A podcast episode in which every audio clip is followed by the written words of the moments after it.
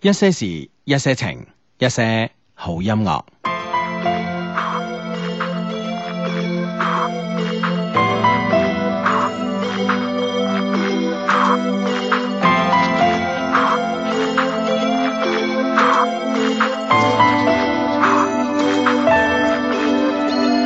直到細雪飛下來，蕩進遠處深海，甚至兩腳走不動，先想到離開。直到你說不會來，直到我說活該。拿下了你這感情包袱，或者反而相信愛。你是千低色，我是長街，怕日吹一到彼此瓦解，看着蝴蝶破不過天涯，誰又有權不理解？你是一封信，我是郵差，最後一雙腳也盡塵埃。望着去和心，來不及拆開裡面完美的世界。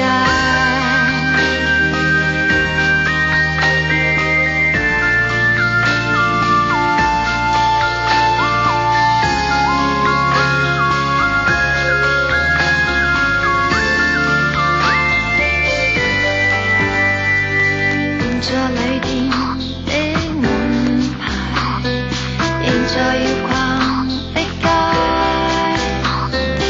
現當冷了心保存，怎可以連敗？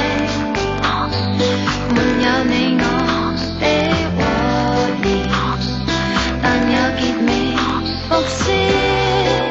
黃葉會遠飛，這場宿命，最終只能講再見。你是穿戴線，我是長街，開一吹一到彼此諒解，看着蝴蝶破不過天涯，誰又有權不理解？你是一封信，我是郵差，這可一雙腳也盡塵埃。望着虛和心，來不及拆開裡面完美的世界。你是千低雪，我是長街，開一吹一到彼此瓦解。看着蝴蝶破不過天涯，唯獨怪時間真快。你是一封信，我是郵差，最後一雙腳也盡塵埃。望着虛和心，來不及拆開裡面完美的世界。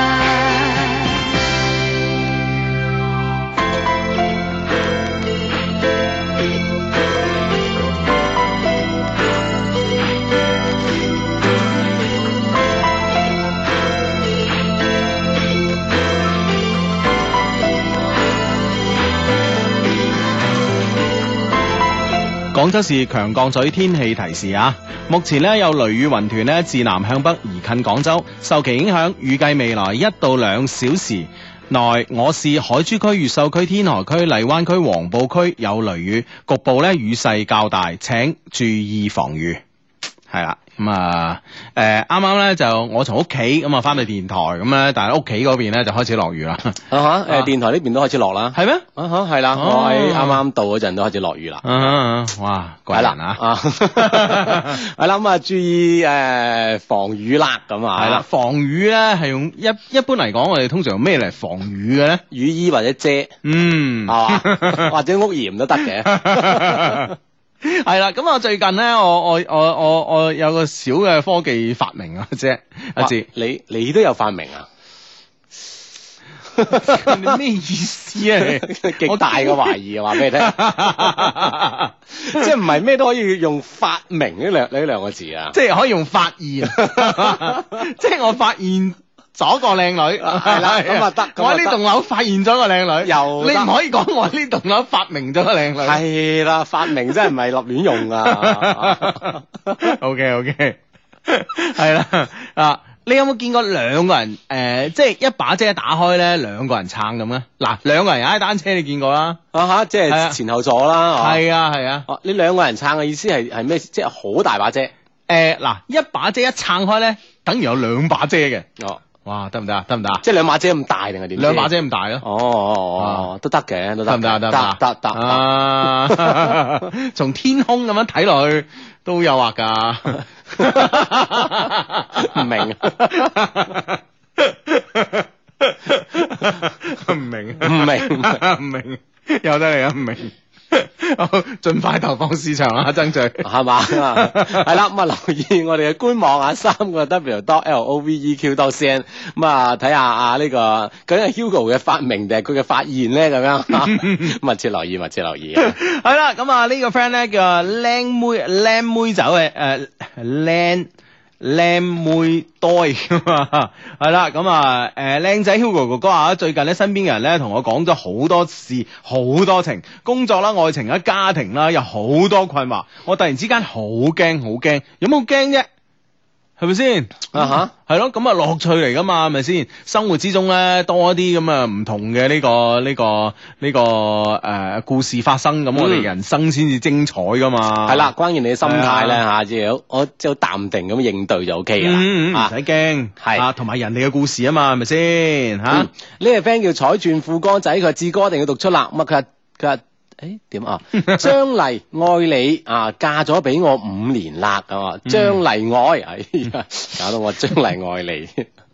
，OK，張麗愛你嫁咗俾我五年啦，多謝你為我生咗個仔，你為我付出咗好多，嗯我要你知道你嘅付出呢係唔會白費嘅。老婆，生日快樂！呢份生日禮物呢夠特別嘅啩，呢、個節目係全世界最好聽嘅節目，一些事一些情啊，咁樣。係生日快樂。生日快樂啊，係張麗愛小姐，生日快樂、啊！生日快樂嚇！咁啊，盧偉森咧同我哋講咯，盧偉森的一些事一些情啊，佢話本輪咧中超中甲咧三。誒、對本地波咧全部贏啦，咁啊富力四比一贏呢個杭州綠城，日之泉呢就二比零贏咗呢個成誒、呃成都謝菲聯誒謝菲聯， 恒大咧就二比一贏咗江蘇順天，咁啊正話咧節目之前咧我哋都一直有睇呢場嘅比賽啊，真係係吓咁啊好正啦，咁啊呢一係啊輪賽事啊，大家都攞三分㗎嘛。係啊，特別最後嗰幾分鐘咧，如果真係再俾啲心機咧，唔止再入多一波㗎。哦，係咯係係咯，啊而且係打多一個人咁吓。嗯嗯係啦，咁啊繼續咧就會再繼續拉開呢個同第二名嘅距離啦。咁嗯啊啊，第二名誒、呃第二名係邊啊？哦山東咯，應該係啊。山都唔知誒、呃、贏波輸波唔咧。知咧，係咯，係咯，我係聽啊下啲 friend 講先。咁啊，關鍵咧呢一場咧，阿艾神又有波入啦，十八嗯球咁樣，十八球嘅啫。哇，唉不得了，不得了啊不！得了，不得了啊！OK，咁 啊呢個 friend 咧就啱啱開始咧喺工地實習，好攰咁啊，誒攰下攰下慣噶啦，同埋咧誒其實誒喺工地實習咧係有好多吞撲位嘅咁啊，嗯哼當然啦，我喺呢度唔教你啦，係咪啊？ 教就啊叫教壞人，啊係唔嘛係佢誒嗱，如果你俾心機嘅話咧，你應 該好你快就知道好多燈泡位啊！係啊，你好快可以掌握到啊， 係啦，嗱呢個你自己慢慢體會啦啊嚇，咁樣當你咧覺得誒、欸我喺工地咧實習都唔係好攰嘅時候咧，咁你就啊你就已經係嘛邁出咗成功嘅第一步，係嘛，基本係實習員啦，係嘛 呢個時候係咁樣樣啊！唉，咁啊，話好多 friend 同我哋講啊，恒大贏波，恒大贏波啊！唉，知道知道知道，我哋咧都係同你一齊咁樣睇啊啊一路關心恒大嘅係咁啊！係啊係啊，嗯，呢、個 friend 話求讀出啦，佢話啦十六號咧呢、個阿 Don 的一些事一些情就會翻加拿大啦，嗯希望兩老咧今晚喺節目入邊咧祝佢一切順利啊嘛！嗯我堅信咧你哋會送出祝福㗎，因為咧我哋都係 friend 嚟噶嘛，咁啊 OK 係啦嗯，咁啊阿祝福 Don 佢一切順利順利，係啦，咁啊喺加拿大，阿 Don 應該係男仔啊咯，食翻幾個女朋友咁啊吓。嗯 係啦，誒，問題發上嚟嗰係佢邊個？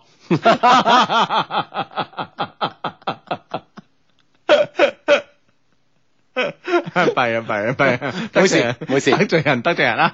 阿阿 Don 開 心，開心開心。有有啲嘢唔可以當真啊！ 唉，好咁啊！呢個 friend 咧，呢個 friend Hugo 啊，誒聽咗咁耐節目咧，第一次留言啊，一邊聽咧，一邊聽緊啊誒會計，一邊聽緊會計教育，一邊咧又想實時收聽喎，最後咧都係決定誒唔聽會計住，咁啊多謝你啊！哇，係會唔會影響你未來嘅考試啊？嗯啊嗯所以你自己衡量一下，係嘛？嗯嗯嗯啊！呢、個 friend 叫奇洛里維斯的七十二句話，佢話志志，請問喺呢個炎熱嘅夏天，泳池點樣搭訕咧？咁樣求救咁樣，啊哇！大家都躍躍欲試啦，咁熱嘅天嚇，啊哈啊哈哦啊撲向一池碧水咁樣哈，哇！咁樣係嘛？身邊有個靚女， 咁你首先咧，我覺得咧，即係誒、呃正所謂啦，工欲善其事，不先誒、呃必先利其器啦，係咪先？啊哈啊哈咁呢、個呢、個 即係要練練好你啲游水嘅水平係嘛？嗱，我覺得兩樣嘢，第一咧，泳你你你一身嘅裝扮好緊要啦，係咪先？即係一身嘅裝扮包括咩啊？喂，大佬，我游水都係泳褲嘅啫喎，係咪先？嗱，你又可以出位啲啊，係咪先？嗯嗱，我咧，反正至今為止咧，喺我屋企樓下泳池咧，就從來未見過人咧着啲鯊魚泳衣，哇！ 即係連身嗰啲 咧。啊哦哦哦，哇，好勁喎啲，係啊但係會唔會太專 業咧？比賽用喎要，嗱，如果你唔係咁樣咧，你條泳褲咧一定咧就係誒企理嘅。嗯啊，你明唔明白？唔好話啲即係啲誒誒，即係啲舊底褲啊，求 其着兩條當啊唔透明我得啦咁啊，即係唔好搞嗰手嘢。泳褲咧一定要企企理 理 OK，啊啊哈又唔好話着啲沙灘褲喎。哦啊，有啲人咧係咯着沙灘褲咁嘣一跳落去咧，一上嚟咧你知 啦，即係啲甩甩到一半 啊！ 係啦，咁啊，咁啊，唔係唔係太雅觀。嗱，首先咧啊，裝備咧要好。咁啊，第二咧固然之啦，膚色咧就要好啲啦。如果你唔着鯊魚呢個連身泳裝嘅啊，話，膚色係嘛，即係起碼健康啲，咁俾人感覺到嗯嗯嗯啊，小麥色啊等等，係啊咁啊古銅色啊咁啊正，係啊，咁呢啲方面咧都要準備得好啦。當然游水嘅技巧咧，如果有好好啲嘅話咧，更加吸引啦，係咪先？嗯啊，係啦，咁啊，即係呢個就係你嘅游水水平啦。嗯哦，咁當然咧，但係咁吸引嘅時候，你人哋有時女仔都好難主動話，哇，你游水咁叻嘅，教下我啦咁。即係如果唔撞會到咁，梗係開心啦。咪係先，啊，但係唔會噶，即係有啲女仔咧，識啲唔識啲，識啲唔識啲咧，你喺隔離咧，日啊踩下踩下水影咁咧，你啊你你又同佢同佢傾下偈啊，誒咁樣好似又好啲喎，啊你試下咁啊咁啊啊，啊係啊，或者係如果有啲女仔咧好牙刷游得好叻，你咪同佢一齊游咯，係咪先？嘛，要哦超過佢唔使就係跟住佢 bit 咁喺隔離咁啊，啊 亦，步亦趨。啊可以噶 嘛。 O K O K 吓，咁啊嚟緊呢個暑期咧，就好都有個幾兩個月噶啦，咁嗯啊，大家開心啲啊。係，大家開心啲啊！咁啊，即係可以游水識到女仔，咪幾開心。咁啊係，係嘛？一識就已經即係已經嚇，係嘛 係嘛可以可以了了了，即係喺比陸地上誒識嘅， 要更會更加了解對方嘅身材咯， 當然係咪先？ 當然當然當係然，係嘛其實我記得咧，我哋之前誒有有封 mail 就係嗰個嗰個男仔，即係話喺咩啊喺即係遊樂場呵嗯哼撞到咗兩個女仔惠州嘅咁啊，係啊帶佢呢度玩嗰度玩咁嗯樣，啊游埋水咁識咗嚇，係啊所以關於熱心咧都好重要嘅嚇。冇錯啦，冇錯啦吓。OK，咁啊呢個 friend 咧就話咧誒。呢個 friend 咧就官網實時收聽咧，居然咧比新浪微電台仲要勁，哇！聽咗六年咧，第一次實時啊，咁樣係啦，咁啊大家咧可以嘗試咧，因為因為我哋我哋嘅官我哋嘅官網咧進行進行咗大升級咁啊，我哋覺得新浪嗰啲嗰啲服務器可能唔夠啊，嗯。係咯係咯，咁我哋真係靠人哋，不如靠自己啦，咁啊。係啦，冇錯啦。咁我哋增強呢個服務器之後咧，咁咧大家咧上我哋三個 W dot loveq dot cn 吓，L O V E Q dot cn 上面咧都可以實時收聽我哋一些事一些情呢個節目噶吓。 嗯，嗯，咁啊呢個 friend 嘅反應都好快啊！佢話：假如咧着住一個 Love Q 牌嘅泳衣嘅話咧，嗯相信即係泳衣又好，泳褲又好啊，相信呢個搭訕呢件事咧就太啊小兒科啦，咁啊，嗯嗯嗯係喎啊，都係諗一諗啊，係，哇呢、個 friend 咧有經驗啊，盾仔，盾仔話咧見到咧邊誒邊個靚女咧，直接佢過去同佢講啊，靚女可唔可以教我游水啊？我次次嚟咧都係浸水啊，好無聊啊，好魚啊，教下我啦。教識之後咧，我同你一齊游啊，咁樣。 哇，成唔成？功咧？啊成唔成功咧？啊哇！吓，即係先擺低自己嘅姿態啊係哈嘛？哎你教我游水啊咁啊哈啊哈樣，因為自己本身都識少少嘅，就 話啊自己天資聰明，哎學個識咁啊！哇！呢個 friend 咧話最好咧有六嚿腹肌啦哇吓，呢個 friend 咧最好着呢個豹紋泳褲啦，咁 樣。哇得哇！我，真係好攞命啊！好攞命。 一路就喺岸邊行唔落水 啊， 如果唔係點俾人睇到睇啊唔？到。 唉，呢個 friend 咧就話咧，今日嘅雨啊，今日呢場雨咧，令我諗起十年前，我啱啱打誒，我啱啱喺度打緊籃球啦，咁啱落雨，只見到咧我個女神啊，擔住把遮過嚟問我，使唔使一齊翻屋企啊？我當時咧成身汗喎，又揼到雨啦，係咪先嚇？嗯哇！於是咧就唔敢同女神咧靠得太近，結果咧誒擔住遮咧仲係淋濕咗成身啊！哇！如果當初咧我進取啲咧，唔知道佢是否會成為我嘅初戀咧咁樣。啊，嗯。真係好難講嘅呢樣嘢吓。喂，咁其實你都同佢一路行噶啦，係咪先？嗯哼啊，咁中間有啲咩有啲咩問題令你哋產生隔閡咧？係咯，啊就算呢一次唔可以行太近，如果即係有咗呢個聯絡之後啊，以後可以越行越近噶嘛，嗯嗯嗯係嘛？啊，中間發生啲咩事嗯，啦？係啊，唉啊，啊！好呢、個 friend 啊講開游水，呢、個 friend 叫思羅聰聰嘅話，佢阿志啊，好討厭嗰啲男仔女仔喺兒童池咧做啲過激嘅行為，點咧點咧兒童不宜啊咁樣。哦，有啲咁嘅事，哦嚇哇！我真係未見邊邊度泳池啊？係啊係啊邊個兒童池咁㗎？係咯係咯，同埋啲動作可以咪形容下？ 會唔會個兒童池旺晒？ 啊，係啦，咁啊，我諗到啊，咁啊，即係可以去啲深水啲嘅池做啦，咁啊，嗯， 係 即係費，即係你一定有啲親的行為係嘛，你唔一定喺兒童池做啊嘛，即係深水池，你覺得可以 啊？即即嗰邊成人多啲啊， 嗰邊成人多啲啊，通常啱啲成人嘅動作喺嗰邊係嘛？係。啊， 唉，呢、個 friend 話：，唉，講咩當初啊？妖，當佢用個妖怪妖啊！我唔係啊我唔係講其他嘢啊。嗯佢話咧，如果當初進取啲咧，我個仔都讀小學啦。即係講翻頭先嘅 friend 做當初啊，係嘛係啊，呢、個世界冇舊， 即係即係唔可以唔可以即係後悔以前啲係嘢啊啦，都過去咗啦，咁啊，係。啊，有早知冇窮人啦，係咪 先？啊，係啦，唉唔好講咁多當初啦，唉，我哋放眼將來啊，活在當下啊啊。，係啦，咁啊，呢個 friend 話好熱啊，中山點解仲唔落雨啊嘅咁樣係嘛？咁啊係咯，嗬，啊，如果有啲雨都可以降降温嘅，嗯係啊，哇！呢幾日咧，特別特別琴晚啊，其實真係瞓得唔係幾好啊。啊啊雖吓，太然熱係嘛？開住冷氣嘅，但係唔知點解氣壓嘅問題定點咧，我唔知啊咧。好似好似都係我屋企人都係瞓得唔係幾好，你咧？我 OK 啊，都冇問題，反正就係覺得好熱嗯啦，嗬，咁啊開空調就 OK 嘅，都係嘛嗯，但係唔知點解好似啊，包括我仔都係咁，即係好今朝好早就醒啊，五點幾就醒。係嘛？係啊，哦，今晚應該會好瞓啲啦，嗬係啦係啦落一啲雨嘅話，係咯係咯係咯嗯啊！呢個人無啦啦話我壞嘅嚇，呢個流星隊朱子瑜話 Hugo 好壞啊咁樣，啊，我諗都事出有因嘅，你聽咗十年你先知啊。 都係壞人隱藏得深㗎 啦。呢個俾人相低高考完咧，想同前女友復合，啊哈但一年幾冇聯絡啦。我向佢表白，佢好感動，但又話回不去了咁嗯樣，哼即係翻唔轉頭啦。而且咧話同我咧，誒。而且話對我冇咗嗰種蕭瑟嘅感覺，哇！嗯哼我感覺咧佢想要嘅最佳伴侶咧係高大成熟智慧嘅。我而家好迷茫啊，唔知道仲要唔要堅持咧？我認為咧回回去太難，重新認識，但係咧但係好迷惑喎，繼唔繼續好迷惑 好哇？係好迷惑，繼唔繼續好咧咁？我覺我覺得肯定繼續啦。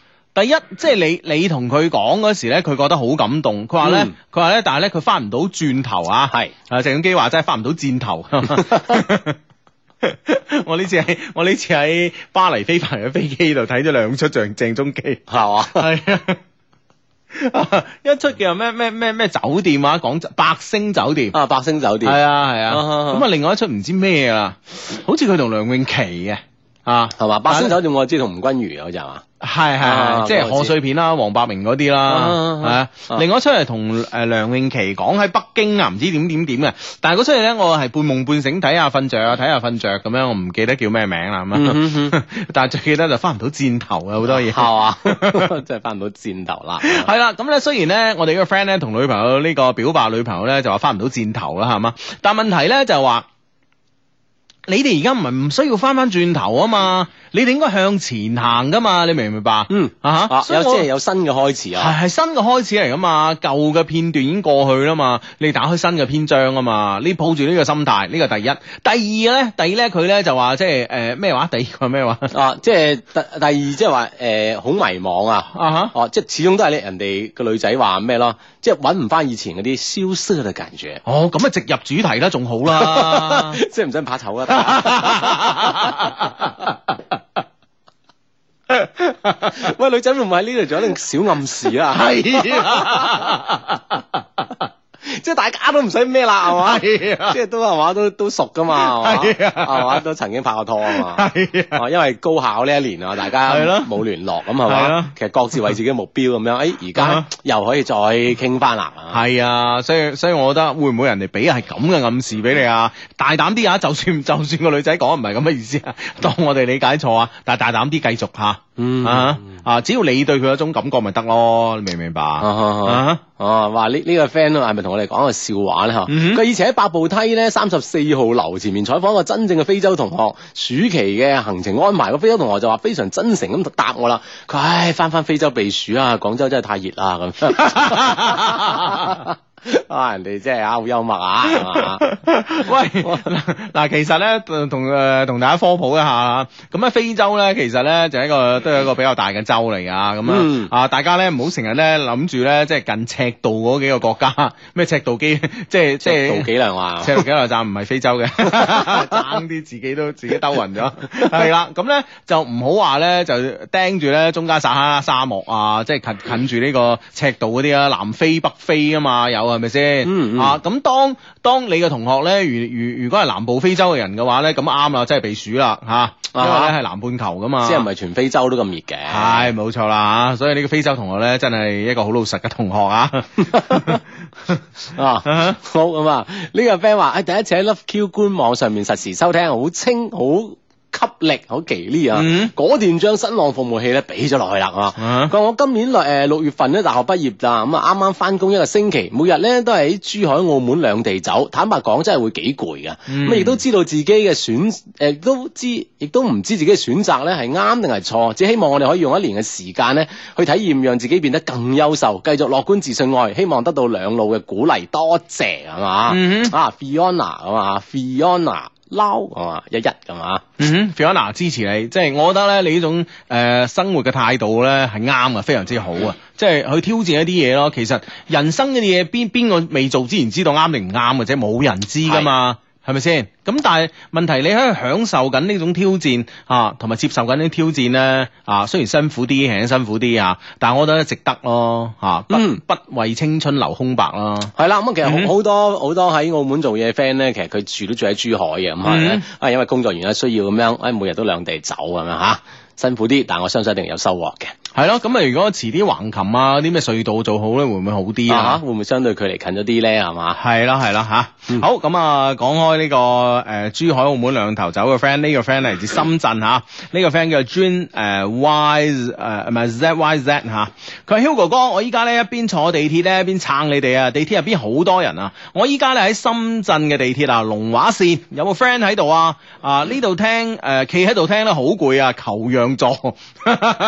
嗱有 friend 聽到咁啊，你又覺得差唔多到站啦，咁啊，我 見到見到邊個攰啊，讓啦，唔一定讓到俾呢個 friend 嘅吓， 係啦係啦， 讓座都係一種好好嘅精神嚟啊噶吓，係係係，哇！呢、個 friend 咧，呢個 friend 啊，真係，我覺得呢個南方電網應該頒個獎俾佢啊。點啊點啊點啊啊！呢、個可樂加飯呢一些事一些情話，我屋企台大一匹嘅定頻空調啊，唔係變頻，首先啊，嗯哼開足廿四個鐘咧，先至略行兩度電喎，哇！比變頻仲慳電喎，唔知係咪電表壞咗咧？ 或者你將個地址講出嚟，等電網啲人去 check 下，睇下電表有冇壞。 如果如果誒誒呢個南方電網啲人話，從同你講，哎呀電表壞咗，你話你由佢啦，唔使唔使換噶啦。 你估佢肯猛？啊，系啦，無論點嘅話，咁啊，都係空調好啦吓，咁嚟講啊，呢部好空調 嚟嘅，啊係咯係咯係咯。不過咧，誒、我我我最近我最近咧睇個 friend 嘅誒，睇個 friend 嘅微微信定微博，我唔記得啦。咁咧就話咧，誒佢屋企部空調咧用咗十幾年啦，咁啊啊最近咧就之前有一日咧就壞咗，跟住咧師傅去整咧，發現咧就係個電容器燒啊咗，跟住百零蚊同佢換咗個電容器咁啊，又得翻咁啊哦繼，續工作係嘛係啦，咁跟住咧，我 friend 咧就哇呢、個牌子即係國產㗎嚇，順德嘅。嗯咁咧誒誒，我 friend 咧就哇呢、個牌子咁堅，我以後啊、如果換空調咧，我都會用哦翻都買佢。佢嘅，係啦，跟住個師傅同佢講：你咪咪傻啦！佢話以前啲空調質量好過而家㗎咁。有自己牌子嘅師傅倒自己牌子米啊 嘛。佢話而家咧為咗打價格戰咧，留咗好多㗎啦咁樣。哦，即係你十幾年前嗰啲 係嘛？係啊無論發動機啊，點點點 啊，都壓縮機。啊，對對對對對對，即係壓縮機啊，點點 點啊，即係知啊嘛。係啊！突然間諗起一件咁嘅事。咁啊，但係關鍵就整好咗，啊咪繼續用 O K 啦，唔係使啊唔使頭痛啦，我買係咩啊牌子啊？唉，好咁啊！呢個 friend 咧就 Hugo 哥話我誒，仲、記唔記得咧？我哋之前咧有期節目咧，你哋喺個節目度討論咧邊個職業最慘啊？啊，我係話做壽司嗰個 friend 啊，哦係啊，佢話見到好多靚女仲要高炒望落去啊嘛，啊係啊，特別夏天啊嘛，係啦係 啦，咁唔唔知有咩慘哦咧？嗬係咯，手上有嚿肉揸下揸下，咁 你又又望到，唔知你有咩慘啊？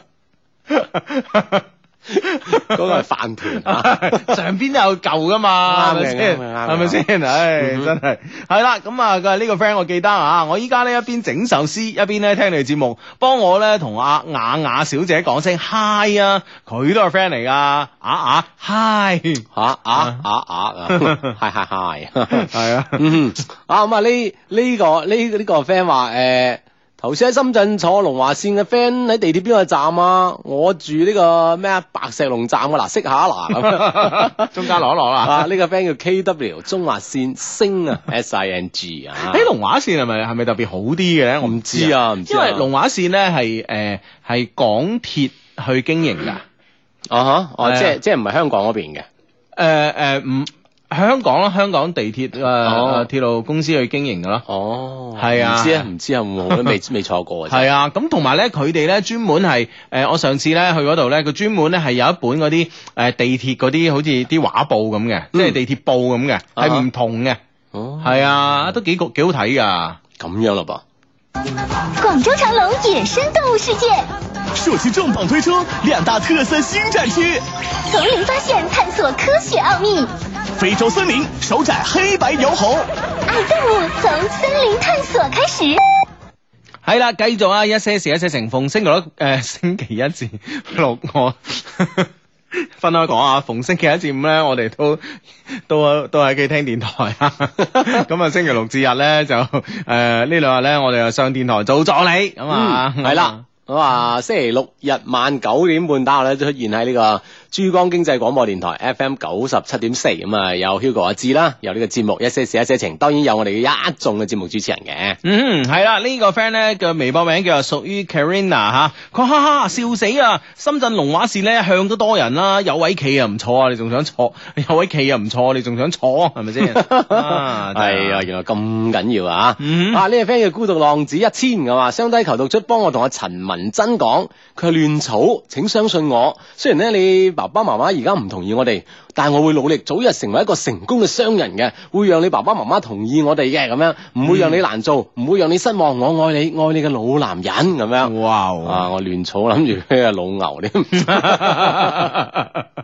老啦老男人，啊都都啱㗎啊 啦係啦，要成為成功嘅商人咁咧，都要做只牛咁啊，知唔知啊？係啦啊咁啊！祝福你哋，祝福你哋啊！ 嗯，好咁啊！呢個 friend 咧叫 Josein 呢一些事一些情啊，佢話 Hugo 啊喺陽江咧，原來都可以聽到你哋磁性嘅聲音喎，哈哈！有冇喺陽江陽東附近嘅 friend 啊？求玩求節目，我喺喜之郎實習啊，Hugo 阿知想唔想想唔想食果凍啊？ 點解仲唔讀出嚟咧？咁啊，哇係喜之郎 啊，果凍係嘛？係啊。好，多謝多謝多謝啊，都想食噶，都想食噶，係咯係咯係咯係啊，寄啲嚟啊，寄啲嚟電台啊， 先多謝先㗎係嘛？ 係啊，咁樣都跟住寄完電台咧，同你講嗱，當然 質量有問題嗰啲咧，我哋就可以攞嘅，寄俾你啊，咁唉，啊！呢呢、個呢、個 friend 話誒，靚仔低低求意見，小弟咧喺廣州做咗五年嘅修車咁啊，想翻屋企陽光發展，但屋企嘅工資好低，好迷茫，翻定唔翻？翻去又可以做咩咧？咁樣嗯哼，咁你咪整車咯。係啦，繼續會唔會係做修車咧？咁樣嚇，有嗯五年嘅修車經驗，咁翻去可唔可以做個大佬咧？咁啊？系啊，係啦啊，或者係小大佬咁啦，係嘛？係啦咁我相信咧就話特別係一啲一啲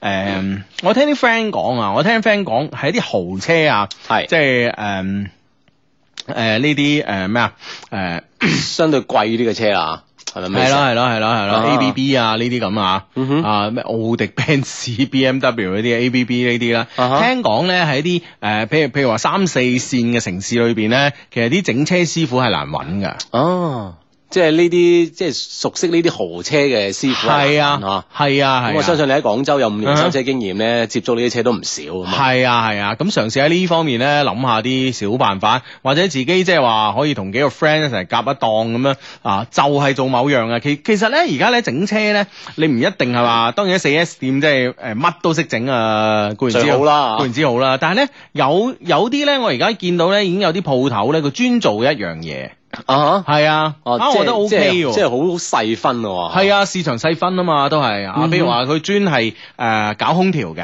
啊哈啊，搞空調啊，加雪種啊，維修啊，即係啊啊，同你清呢個風誒、空調格啊、空氣格啊咁樣啊，有有啲係咁樣嘅嚇係啦。嚇，我相信咧，就算最簡單嘅，即係洗車咧，都有分好多種種類嘅啊嚇。嗯哼你做到服務好周到、好細緻係啊，啦，有啲鋪頭有靚女嘅，嚇着即短裙嘅，啊哈， 即係一一一樣都會好受客嘅歡迎咁 樣嚇。係啊即係關鍵咧，要將一一個服務啊咧做到極致一啲咧。啊啊，咁我哋我諗你咧，你就有機會㗎啦。係咯，咁我相信咧喺誒即係稍為稍為誒、呃欠欠少少發達嘅城市裏邊咧，你揾到呢啲點嘅話咧，其實你做起身可能誒、呃比你喺廣州做咧，我覺得誒、呃成就咧可能會更大，係啦比較市場咧、嗯都會更大。比較容易突圍啦嚇。哈哈，係咯，試下吓。OK，咁啊，诶、呢、個 friend 咧就話，呢、個 friend 咧就話，诶、哦，呢、個 friend 咁嘅吓，嗯哼，诶、佢話咧。誒才華橫日啊！呢、個 friend 叫 Carry 啊，L J W 啊，才華橫日，型英帥靚正 Hugo 阿志你好，我係廣州嘅 friend 阿榮啊，咁樣阿榮，啊阿哈，榮嗱，我有啲嘢想同你講阿榮。啊點啊？嗯哼，我哋從今個禮拜開始咧，我哋誒、呃我哋咧，我哋嘅一些事一些情喺我哋官方網站啊，三個 W dot loveq dot cn 嘅呢個下載裏邊咧，我哋咧將會有下載版，同我哋呢個直播版咧係有少少唔同嘅。阿榮，啊你留意嚇， 阿 Carrie 啊，你留意嚇。嗯哼，係啦咁啊究竟有咩唔同咧？系啦，咁啊，其他 friend 咧都可以咧，即係話聽日啦、星期一啦咁啊，咁咧就或者今晚啦，如果快手嘅話啊，咁咧就可以上我哋官方網站啦，三個 W dot loveq dot cn 上面咧 down 我哋嘅節目嚟聽下，睇下咧誒同呢個電台版啦，同呢個下載版係有咩唔同嚇。啊，嗯係啦，咁啊，誒，你感受下有咩特別啦？哼，啊，係啦，冇錯啦嚇嗯，啊，呢個 friend 話求方法，呢個 friend 叫文藝的。清領軍啊，嗯求方法最近識咗個女仔咧，佢誒、對佢好有 feel，但係咧佢對我 I 離不離啊，我約佢，佢又話要陪男朋友求突破咁樣。嗯哇！喂，呢樣嘢會唔會因為擺明咗同你 say no 咧嚇、即係就算唔知佢係真有男朋友定假有男朋友啦嚇、你約佢，哎我要陪男朋友噃。咁我覺得你又睇你嘅細心啦、嚇、如果咧你覺得人哋有男朋友，你都完全唔介意嘅嚇。啊呢、個咧正如我哋節目一直所講嘅，好嘅女仔都有男朋友㗎啦，係咪先嚇？咁、嗯嗯嗯你完全當佢唔無視佢，當佢透明嘅話咧，你啊見縫插針咯，係咪先？啊哈你只能夠擺多啲擺多啲心機落去睇下，誒邊日咧係一個好嘅藉口啊，諸如此類，可以約到佢出嚟。嗯哼。啊吓，係啦，即係如果你覺得誒、哎、對方有男朋友，啊由佢啦，我識個第二個，咁呢呢嗯件事就 over 啦嚇。係啊如果你真係誒一門心思嘅話，系啊。啊，甚至乎咧，你可以用少少嘅呢個偵探嘅頭腦啦，吓、啊譬如嗯話某一次你再約佢，佢話佢約咗男朋友，諸如此類啊，你嘗試用偵探嘅頭腦去分析啊，或者跟蹤啊，啊諸如此類，睇下係咪真係咪係？真係有男朋友，定係啊係一個推搪你嘅辦法？係啊，因為有同冇咧，你嗯嘅辦法又唔同噶啦嘛。會係啊，冇錯啦吓嗯哼 OK，咁啊呢個 friend 咧叫啊靚耶吓，佢話咧靚仔 Hugo 啊，點樣咧益呢個叔叔級嘅男人啊？我幫人問㗎咁樣。哦啊，叔叔啊，係啦，阿芝 啊，即係點啊？ 放你出嚟嚟，放我出嚟做咩啫？真係放你出嚟現身說法啦！啲咩現身做法即係你你掰啲咩咧，妹妹仔咧啊！我係哥哥啊，好嘛？ ？OK OK OK，啊你嘅人你 OK，真係當係當係啊啊！你真係啊你係叔叔級嘅哥 哥。唉，唔講啦。啊，你個人小真氣係你幫 friend 啊，唔係幫我啊。你個人真你係。幫 friend 唔係幫我，知唔知 啊？喂，其實會唔會誒？我相信咧，即係話誒，可愛其實係係唔討好嘅喎，我覺得。嗯哼，啊，即係對一啲年紀大啲嘅叔叔計啦，啊可嗯哼愛係唔討好喎，會唔會係即係你你即係你俾人感覺你扮少好穩陣啊，嗯哼即係有成熟嘅一面啦嚇，呢方面會唔會係討好咧？即係嗱，你你講你嗰句，你你嘅現身説法啦，嗱，你冇話，即係我覺得，即係如果係女仔係行可愛路線嘅，其實都打得動，打動得到叔叔㗎。咁啊，係哇啊，即係我同你嘅意見係係有唔分歧啊買喎唔買唔，買唔買，咁我都主要聽你意見嘅。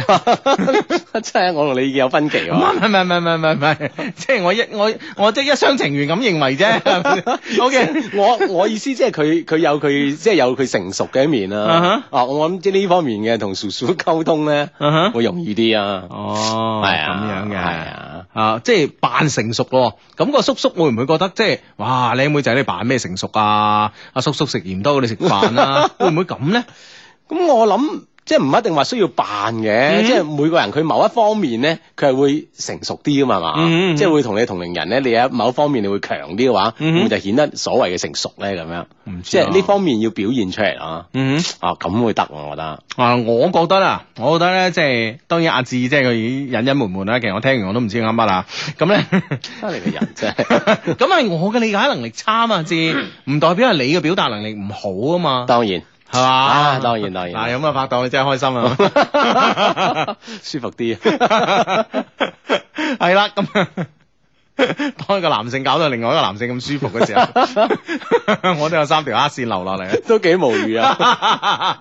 嗱，我覺得咧，誒、誒，理論上嚟講啦，嚇，理論上嚟講，男性咧都係誒、都係需要被崇拜嘅。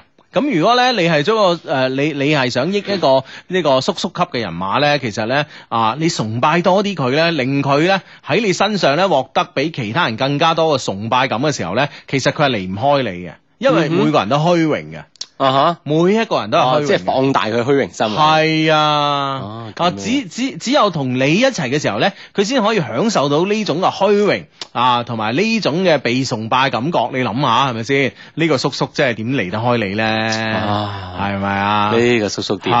啊，即係即係，正如我喺我仔面前咁樣啊。係即嘛係誒，呃佢、問我咩問題，我都答到佢。跟住我仔，哇！即係企喺度，當然好誒、呃小朋友啦嚇。佢擔高頭望我，佢話：啊，佢話你乜都識㗎。我係啊，我乜都識㗎咁樣。我講呢句説話嘅時候，你真係多少有啲心虛 啊！係啊， 心虛嘅時候啦， 講講下，即係你你咪話，即係真係哇， 我好享受㗎嗰一剎那。咁啦喎。係啊，系啦，咁啊，究竟啊，你睇下，即系，诶，你想，诶，识呢個叔叔啦，系係咩狀況啦，咁啊，嗯呢個 friend 嘅狀況係咁嘅，低低而家咧，我喺朋友度飲緊酒，大鑊咁樣，嗯四種啤酒啊，青島啦、零度啦、金威啦、燕京啦，嗯認真變態啊，咁樣嗯，我啤酒溝啤酒好似唔係，即係好似唔係太有所謂啊。係啊，我覺得啤酒溝啤酒冇乜所謂。係啊，即係比如講你洋酒、啤酒哎係啊啊、白酒，即係啲唔同種類嘅酒咧，可啊哈能會嗰種變態程度會勁啲。係咯係咯係係嗯咯咯，同埋咧而家咧，我發現咧啲國產啤酒咧，因為大家都想做呢個劈酒場生意啊，做夜場生意啊，嗯即係一打打嗌咧焗住你吓，所以已經做到好淡好淡。好淡啦吓。係啊。系啦，所謂啲嗯嘢好純啊咁樣啊吓，係咯，所以即係喺歐洲咧，啲 friend 話：哇，中國啤酒真係難飲，嗯哼嗯哼咁啊，係啊，啲水咁嘅咁樣，啊，所以你哋放心飲啦吓，係應該唔驚嘅。啊，開心啲，係啊，你驚人哋一樣驚嘅啫， 係啦。關鍵呢個朋友屋企啊，係啦，啊男朋友屋企咧定係女朋友屋企啊？有冇地方瞓？系啦，咁啊如果有咁啊啊，所以放膽去啊，係啦，冇錯啦。 好咁啊，呢個 friend 咧就問我啊，呢個 friend 就暴飲暴食打怪獸啊，咁樣。佢 Hugo 哥，Hugo 哥，當年咧，你知道自己即將做老豆嘅時候咧，心情係點嘅咧？我要做未婚爸爸啦，個仔仔咧一個月啦，咁樣 啊。咁誒、呃我諗我諗我同你嘅心情有啲唔同嘅嚇。咁、咁我哋當時第一個反應就係去買唔同牌子嘅呢、個誒驗孕棒啦、咁樣。啊即係試下係真定假。係啊，有啲係即係你你你你你第一個你先啊哇咁蒙嘅喂大佬啊，有冇係咪有條線㗎咁樣？又唔得買買貴啲嘅嚇咁樣。嗯， 嗯嗯 係嗯啦啊，即係佢知道係真定假啊。係。啊係啊，當時即係呢個求知欲好強啦咁 樣。喂，但係我哋嘅 friend 就未婚媽媽喎，嗯你呢件事考考慮清楚未先？咁我覺得誒、呃我哋個 friend 可以發得上嚟嘅話咧，你諗掂晒啲嘢，啊係咪咁先？咁好啦係咯係咯，到時滿月一齊擺咯，或者係誒百日啦，滿月可能即係緊咗啲吓，嗯，即係咯小朋友百日宴同你婚宴一齊擺冇問題㗎係咯，啊！啊哈，係啦。啊！恭喜如果你恭喜講你如果趕得切嘅，咁啊頭三個月擺即係都冇問題啊，睇唔出唔見肚㗎。係啦，見嗯未見肚嚇？係啊係啊係啊！恭喜晒恭喜晒啊！係恭喜晒！晒咁啊，嗯咁啊處理好所有事情就 O K 噶啦，嗯啊嗯嗯迎接小 B B 係係嘛，啊，幾好啊吓，嗯哼，好多人結咗婚， 即係好耐都，哎呀冇啊，點解啊咁樣？你幾好啊，係咪先？係啊啊，好事一件，好事一件嗯啊嗯，啊。嗯呢個 friend 咧就同一個人同個傻佬講啦，嚇傻佬雖然我哋認識時間唔長，但係我哋每日咧都有講唔完嘅話。雖然咧我好霸道，都偶然會發發小脾氣，但係每次咧誒、呃都會拉即係落面，你會落面嚟氹翻我，拉落個面嚇。嗯雖然我哋一熱戀咧就要面臨異地嘅考驗，嗯但係只要我哋心喺埋一齊咧，異地亦都唔係問題。祝福我哋啦，低低咁啊！我你哋嘅 friend 咧有要擺脱單身啊，嘻嘻咁啊！呢、個 friend 叫啊戀上一些事一些情啊，恭喜你！啊！祝福 你哋，祝福你哋啊！異地一樣可以堅持同繼續嘅。嗯哼嗯哼，哇！呢、個 friend 咧，啱啱即係話整車個 friend 啊嚇，佢話咧我淨係咧識整誒 War War 呢個品牌喎，即係呢個富豪啦啊嚇，俗稱啊。咁啊，其他唔係好熟嘅喎，咁樣咁啊，諗下先，諗下先嚇。即係你諗下，你睇下陽光，即係或者係粵粵西附近啊，即係呢個呢個品牌保呢、個保有率高唔高啊？係啦，係啦，。咁啊呢樣嘢就要啊，你要了解下呢個市場先得啦。啊喂，其實整車係咪真係融會貫通嘅啫？差唔多嘅啫嗬。你識整 Volvo 嘅話，咁你可能會識整呢個 BMW 啦，會唔會？係咯，即係我諗原理，比如講誒發動機啊，啊原理係一樣啊啊，嗬佢製冷嘅原理又一樣啊啊，嗬啊剎車嘅系統我諗原理又一樣啊。係 咯，正如李書福話齋係咪？汽車好簡單啫嘛，一個梳化四個轆。 O K O K， 唔知啊，真係唔知啊，咁樣啊，只係俾啲參考嘅意見俾你啊吓。嗯嗯係啦，關鍵咧要對當地嘅市場咧，可能做一個了解一下咧，咁啊更加容易知道接住落嚟應該點做啊吓。嗯哼，係啦，呢、個呢、個 friend 咧就話， 哇呢、個 friend 話諗住咧瞓幾個鐘，然之後起身啦，聽雙低嘅節目，點知瞓到底褲都濕 埋，根本瞓唔到，聽到兩老把聲咧，馬上就唔熱啦咁樣啊！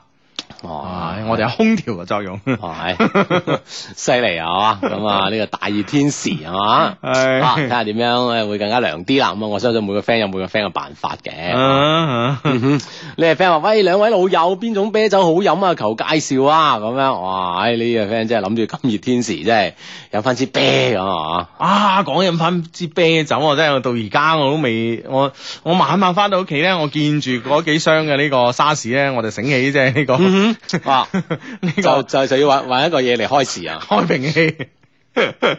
哦 啊！成日都唔記得喎，仲要係日頭係永遠都唔會記得呢件事嘅喎。嗯啊，即係哇！即係以前我真係我真係諗翻以前啊，自我跟你蒲嗰輪嗬啊，哇！屋企咩樣嘅開酒嘅工具冇啊，係咪先？啊，咩牌子 都有啊。係啊，咩牌子都有係嘛？ 唉，真係而家真係唔得啊啊，真係唔得哦耐冇出嚟啊！屋企連啤士都冇啊，真係。唉咁飲咁人哋呢個 friend 問飲咩啤酒好啊？係嘛？咩啤酒都好啦，啊係啦係啦，咩啤酒都好好啊嘅啱飲就好啦吓。系啦，咁你走手啦，關鍵啊，嗯， 呢個 friend 十七歲，佢話日本讀書好唔好咁樣啊？誒、我覺得去一啲即係誒、先進呢個國家或者唔同呢個國家讀書咧，一定會有你嘅收穫噶咯。咁啊，咁啊，當然你話至於去讀呢個學校好唔好，或者專業好唔好咁啊，或者呢個專業畢業之後咧嘅前景好唔好咁，呢樣嘢要考慮噶咯。係啦，咁啊要即係視乎呢個市場啦，咁吓，嗯啊吓，我相信都好嘅，去日本咁樣吓。嗯係啊嗯啊，呢個 friend 話一定要讀啊，我近排好 down 係嘛？佢話我去做義工去旅行，去旅遊嚟充實自己，盡量試下忘記呢個唔開啊心嘅過去，但係咧都係忘記唔到啊，求開解啊。仲有咧，我仲有同我嗰個極品同位五七七 say 聲 hi 啊！ 又係佢啊！ 又係佢，佢都係 friend 嚟㗎咁樣啊呵。 當然啦，你嘅微博度冇講你有咩唔開心嘅事情啦，呵咁啊嗯話又義工又旅遊都都忘記唔到呢呢個都都幾刻骨銘心啊！嗯，係啊，同女仔有關咧嗯，嚇，識個新嘅會唔會就將呢呢段過去嘅戀情咧容易咁樣嚇，即係忘記咗咧咁樣咁啊啊係喎，啊，被新嘅咁樣嚇，嗯一下子開心得滯咁啊，嗯嗯就唔記得咗啦咁啊哇，你真係開心， 你正如你話齋，真係開心。 嚇，一下開心得滯啊，系咁啊，手上咧揸住一封個 email 啊，呢封 email 係咁嘅啊，Dear 相低，小弟咧係迷途的小老虎啊，零三年咧就開始聽你節目啦，啊，只係咧中間咧有幾年咧冇聽到，以為呢個節目停咗添，啊，你冇聽你賴我哋， 你真係幾牽強啊，大佬啊，老虎哥。 啊！上個星期咧，先從弟弟個老婆嗰度咧得知啊，原來咧你哋節目咧一直都喺度做緊。而家咧，我一直咧從網上面 down 落嚟聽啊，或者呢啲咧都係命運個安排啦。小弟咧啱啱遇到咗咧糾結嘅感情問題啊，啊就俾我咧突然之間遇翻一些事一些情。好啦，既然遇翻你哋咧，就轉入正題啦吓。嗯咁啊正題唔係竟然唔係讚我哋啊，啊唉，真係令我好糾結。太糾結 啦，嚇係啊咁真係弟弟嘅老婆真係叻啊， 我又轉唔到呢個彎啊！黐咁介紹佢識噶嘛，即係介紹佢知道我哋嘅節目仲做仲喺度啊嘛，咁係叻唔叻啊？叻叻咧 係嘛？啊，真係話你真係我轉到呢個彎啊啦！你都叻，你都 叻，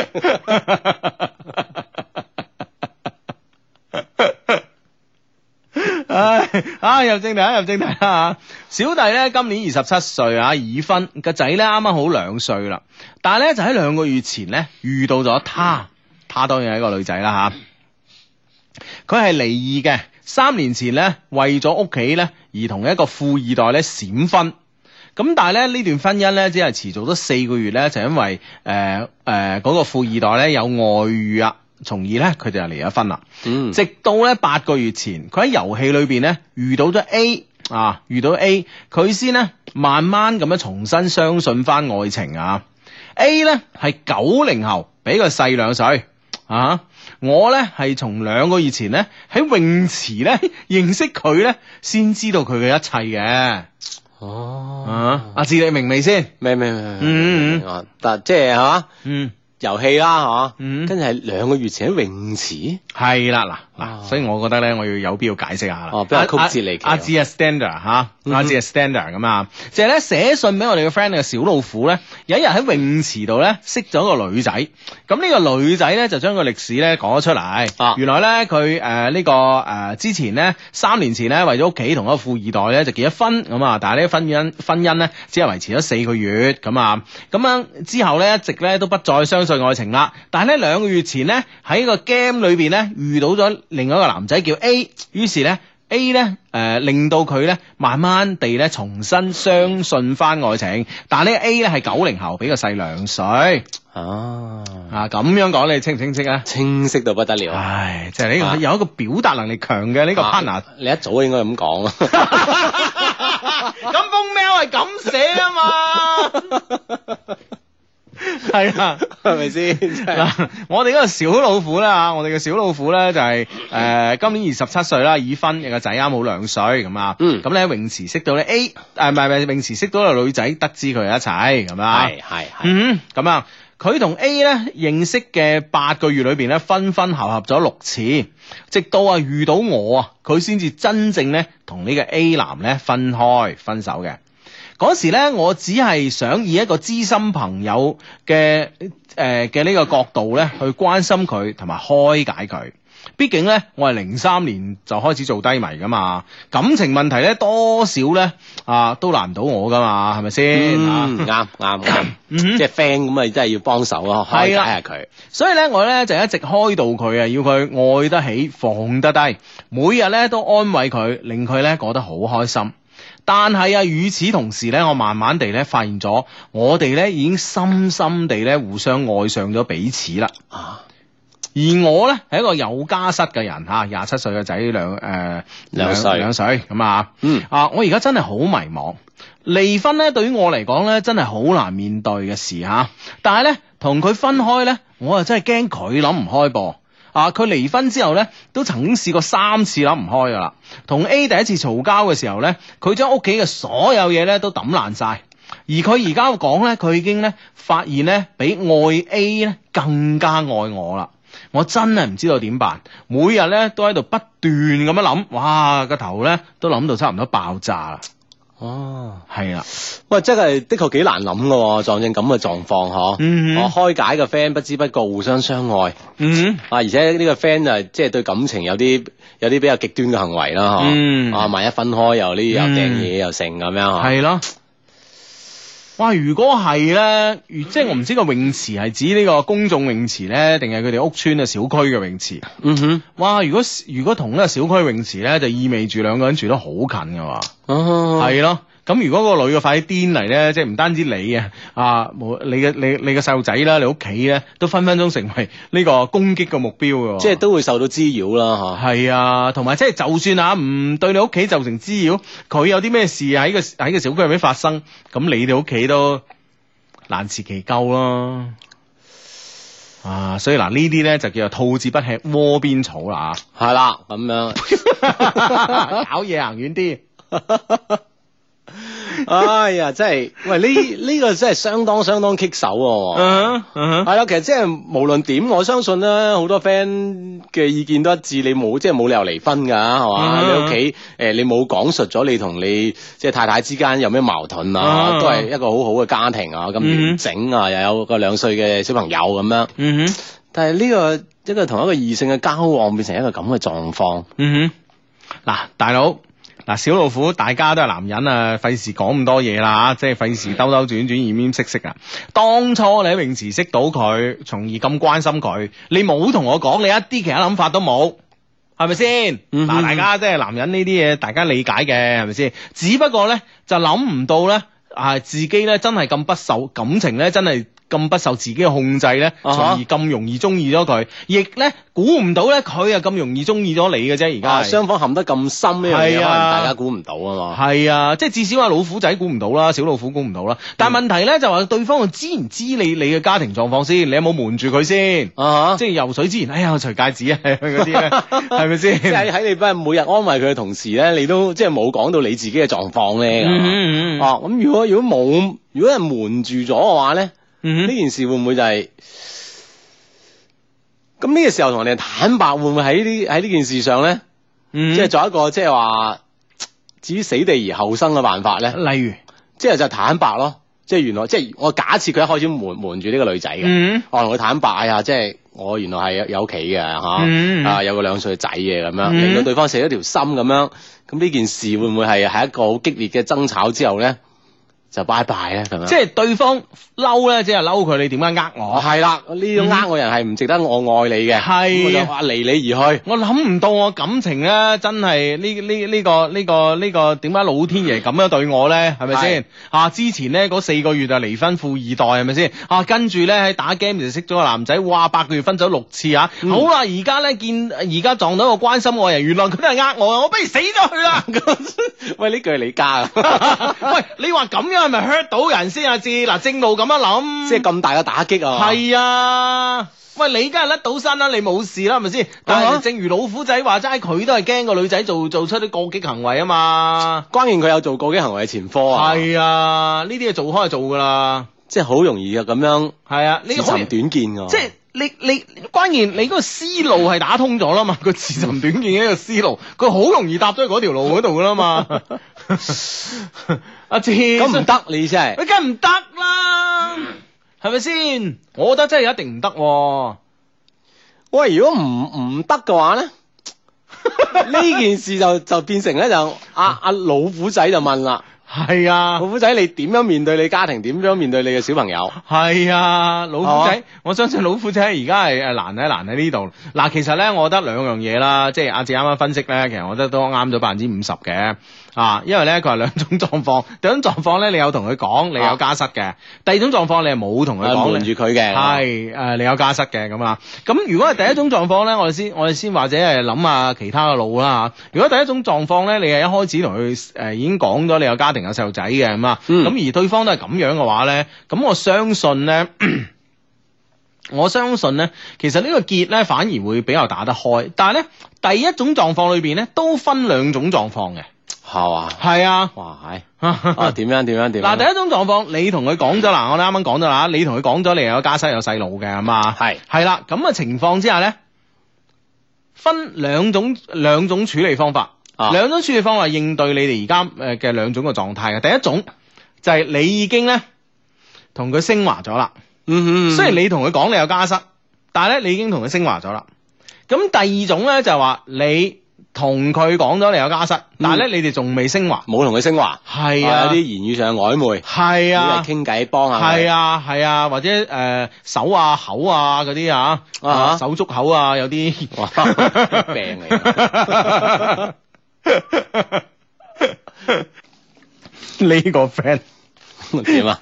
呢個 friend 聽我哋啱啱封 email，我哋啱啱講到呢度咧，跟住咧佢佢又發微博上嚟，佢話。老虎仔一定會繼續玩落去嘅，三 D 三 D 三 D，咁樣樣咩？呢呢、個 friend 就話：智叔啊，我聽過呢封郵件之後，我以後都唔敢喺泳池搭訕啦，咁樣有陰影啦，有陰影啦，係嘛？ 你嘅你嘅感情經歷嘅過去都好豐富係嘛？呢、嗯個 friend 啊 呢個 friend 話結結咗婚仲中意第二個，咁啊百般借口都要受到譴責㗎啦，咁樣嗬。嗯我就唔信一開始誒、呃有感覺嘅時候誒、呃就冇發覺咁樣嗬，嗯即係點解陷得咁深咧？嗬、嗯明顯係咧喵嘅作者自己控制唔到自己嘅感情，花心咯咁樣，仲中意咁偏激嘅女仔，佢點？誒佢點夠辛苦幫你生個仔嘅老婆好啊咁樣啊，你老婆操勞家庭啦，你離婚會受到良心譴責咁樣。嗯啊，紛紛都開始話老虎仔啊， 唉，呢啲嘢老虎仔，我諗而家都已經後悔莫及㗎啦，咁啊，係啦關鍵咧，嗱呢呢呢個 friend 啱啱啱啱嗰個微博裏邊咧有個詞咧非常之啱啊，即係嗯即係咧有時咧做嘢好極端個女仔咧，佢係佢係往往咧敢愛敢恨啊，你知唔知啊啊？呢樣嘢咧係好得男性欣賞啊！啊，嗱啱啱講兩個情況就未分析完啦。第一種情況咧會比較好啲嘅咧就係話誒， 你已經同佢講咗有家室啊，但係咧你只係同佢嘅交往只係只係即係限未啊於。未升華啦，係啦，啊美星華只係最多都係手足口病咁樣啊。嗯咁咧、所以誒、呃如果係咁樣嘅情況下咧，咁其實咧，即係抽離咧會比較容易嘅。啊因為對方好似感覺上都冇太大嘅呢、個誒，呃冇、太大嘅誒、呃即係點講啊？ 即係即係話又即又又係冇又唔係損失呢個字嚟講啊啊。，即係兩對方應該，我諗雙方都知道咧，兩個人嘅交往咧，嗯哼仲唔係太親昵嗯哼啦，嗯哼，啊係咯係咯未。咁親密啦，咁樣係，咯係咯係咯係咯。係啦，係啊咁啦如果咁嘅時候咧，你同佢解釋，只不過係你一時把持不定，因為因為對方太好啦嚇，嗯即係呢樣嘢咧一定要灌迷魂誒、呃灌迷魂湯咁樣啊， 即係即係即係唉，實在太好啦，一時把持唔定，但係咧始終都係點點點，我始終係結咗婚嘅點點點，係啦係啦即係呢下嘢咧退咧就比較容易。咁另外一種情況咧就話你你你你同佢講你有家室，但係咧你哋已經升華咗啦。係， 啊，而且吞吐量都好大啊！哦咁咁咁即係有進一步行行動啦，係啦，係啦，係啦。啊咁呢個時候咧，我覺得咧就係、啊，即係我嘅詞用得唔夠你啱吓。嗯嗯。哼，梗係啦，梗係啦，梗係啦，梗係啦，咁樣。咁咧，所以咧，如果咁嘅話咧，我覺得咧就話對方咧啊，你呢個時候你就要反省翻啦，你有冇咧激情激情開始啊，迫不及待嗰陣啊，或者激情過後一時忍唔住啊，就應承咗會同佢有以後。啊哈，嗯啊，即係你許咗個未來俾佢係嘛，即係喺你嘅激情前後咧，細係啊神劈 細神劈遠過 啊。細神俾人亂咁噏係嘛？係啊係啊，點點點，我哋以後個即係描繪咗一翻你哋嘅將啊係啊來。啊係啊係啊，你要反省。如果咧誒、诶，你反省翻咧，好似都冇，好似冇喎啊啊哦咁呢個時候仲可以順水推舟，有時啲嘢咧，你知啦，人同人之間最容易發生嘅感情，特別遇到你你咁好一個女仔，係咪先？嗯有時咧真係令我把持不定，我錯，我錯，呢、個時候咩衰仔都認，我錯。啊即係孭晒上身，認晒錯咁樣。系啦，認晒錯嗯啊啊！咁、但係我係第一啦，我啊肯定配你唔起啦，係咪先？啊，諸如此類呢啲肯定搬上嚟啦，係咪先？第一我又配你唔起，咁第二咧我又咁樣我破壞咗我家庭，我錯我千古罪人咁啊，嗯我抵死咁樣啊！係嘛？啊，啊，咁呢個時候咧仲可以有啲彎轉，嗯哼嗯，嗯，即係降低自己嘅身段啦，係啊即係一齊攬晒上身啊。係啊，係啊原因就自己唔啱啊，對方太好啊。 系。咁，但系咧，即係最難轉到彎咧，最難轉到彎咧，就係你嗰種假設啦，即係最攞命嗰種啦。即係一路呃住人哋，一路呃住人哋，話自己未結婚啊，諸如此類。咁呢度咧又同人哋即係嗯誒，又又發生埋升華升華咗咁啊。係啦，次數啊好頻密咁啊。哦話呢下嘢咧真係最攞命，我同你講。啊，即係啊呢個時候你你再講咧，即係對方真係會啊哦歇斯底里嗯嘅，係啦，係啊啦，係啦。爛渣，係啦，所以咧呢個時候咧，我哋咧，因為你你你封 email 比較短啊，冇介紹到即係比較細緻嘅情況啊，即係我哋啲 friend 想知嗰啲情況， 三 D 三 D 嗰啲。 係啦，即係唔係唔係講笑啊！我哋咪想知嗰啲，嘢。即係關鍵咧就係話你同佢嗰啲認識咧，即係呢個泳池啊，呢、個泳池咧到底喺你屋企住個小區咧，定係喺出邊嘅公眾泳池啊啊？吓啊。即係咪當然，如果就係喺附近嘅小區咧，可能就會對你嘅屋屋企啊會產生直接嘅影響啊唔啦。係，你即係你想用呢字訣係匿唔到啊？我哦避都避唔到。係啊。哎呀，系啊，啊，因即係為因為即係你而家呢種咁近距離嘅相識咧，係嗬，嗯媽手你屋企喺邊啊，等等啊，嗯出成日喺邊度出入啊，嗬嗯對方知咁樣，而且你係一路瞞住佢嘅話咧，嗯好快呢呢件事咧嗯就會東窗事發啦。系啊，啊，咁你就當時你呢個時候你就要面對兩個女人啦，嗯嗯啊，一個自己老婆啦，一個就係呢個吓呢個女仔啦，咁樣，咁嗯。你真係點算咧？所以呢度咧真係啦，即係阿志，你真係你好唔好彩，你一開始就係呢種假設。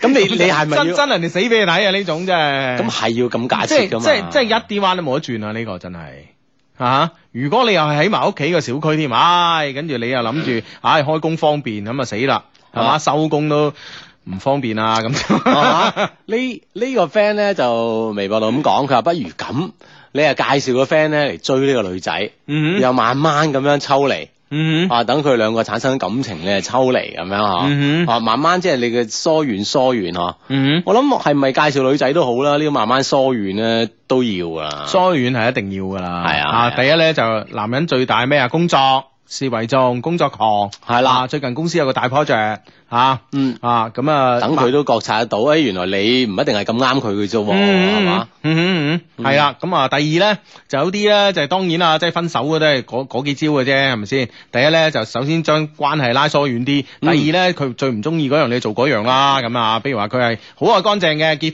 嘅，咁你啊同佢食飯嗰陣啊啊動呢只腳啊，係啊，即係做一啲嚇誒猥瑣嘅動作唔啱佢覺得佢覺得睇唔順眼嘅行為啊係啦，比如阿志咁，你可以介紹下你嗰啲猥瑣冇啊，啊， 你睇唔慣嗰啲猥瑣動作，你嘅人你唔 使一下子就敏感嘅，梗係封住先啦，係嘛？你個人 你真係唔係關我我介意啲唔唔唔重要啊，關鍵你個女仔可能你識咗咁耐啊嘛，係係女仔誒好介意嗰啲呢，係啊，即呢樣係嘢做咁少少呢啲嘢，令佢即係清醒下，你知唔知啊？嗯令佢清醒啊！哎呀，原來我中意呢個男人咧，都並唔有係咁係好啊，啊你嚇，明唔明白？哦並唔係一百分滿分嘅，係啊係啊，即係慢慢咁樣咯嚇，嗯哼因為咧，如果你真係我哋講嘅最激嗰種嗰種嗰種，你又呃人哋啊，又不斷咁同人哋咩咩咩咁，你跟住你而家又想抽離，呢種咧分分鐘就係刺激死對方啊！你知唔知啊？啊哈。啊，所以呢種咧只能夠你慢慢抽離，慢慢抽離啦，冇一下子冇一下子即係反轉豬肚啦，知唔知啊？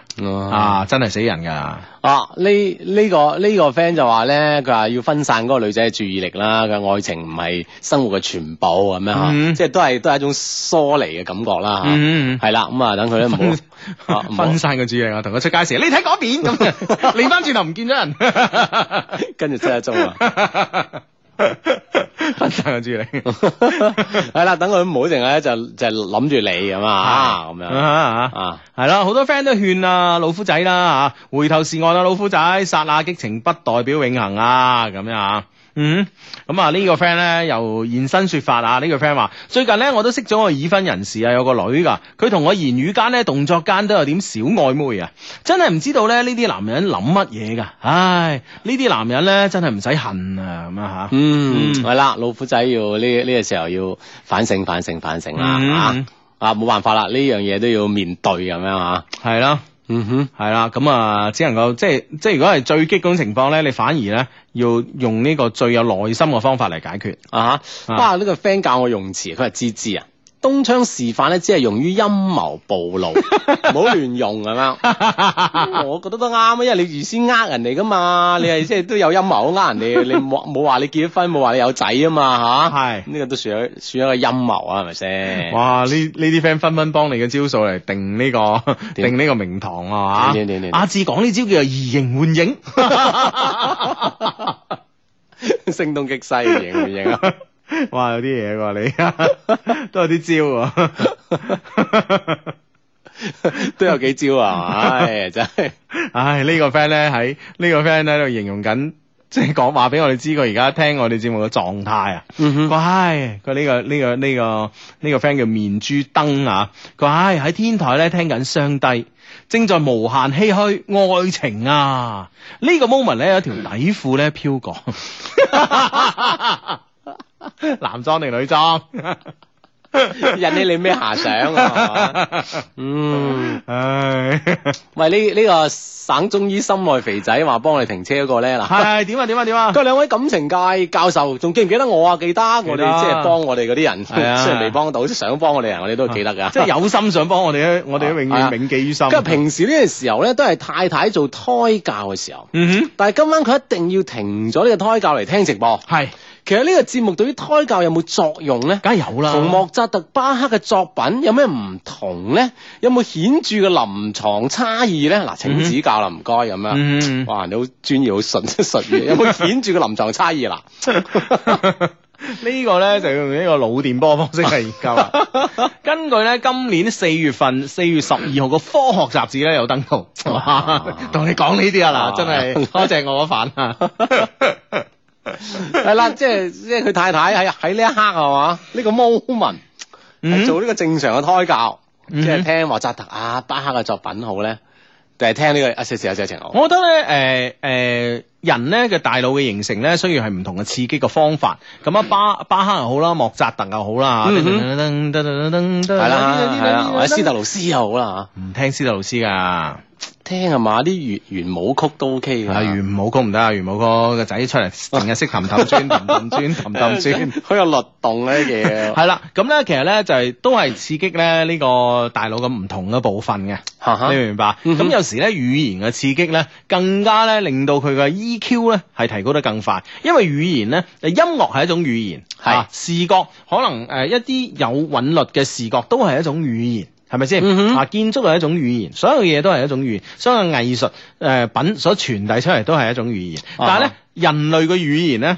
其實咧係對人類本身係嘅溝通係最重要一樣嘢啊嘛，係咪先？係咁所以咧，從呢個層面上面嚟講咧，我哋通過你哋做一個語言嘅直接嘅一個胎教咧，其實對於佢以後咧嚇誒嘅情商方面啦，同同人嘅溝通能力啦，同埋語言能力方面咧，應該都有所幫助嘅。啊係啦，其實咧即係直覺上覺得佢應該嗯呃即係一個肚入邊內即係未生出嚟嘅 B B 仔嚇，嗯啊哈一個胎兒咁樣嚇，嗯佢已經接受咧唔同方面嘅語言嘅係一啊種刺激。係啊，啊嗱咁佢啊佢平時聽嘅咧就可能係你哋兩夫婦嘅語言啦，同啊哈埋接近你哋家庭嘅呢、個誒、或者你屋企家庭人成員啦嘅語言啦。但係咧，哇！喺而家你竟然咧係接觸到兩個咁樣嘅人嘅語言，嚇，係啦係啦係啦係啦，係咪先，啊，比如我哋一至五嚇，你可以係嘛 我哋而家又喺度捧我哋自 己。即係即係讓呢個胎兒接受更多嘅語言嘅灌輸，係啦，係嘛？唔你嗯唔能啊夠話一至七你都莫扎特㗎嘛。係啊，係嘛啊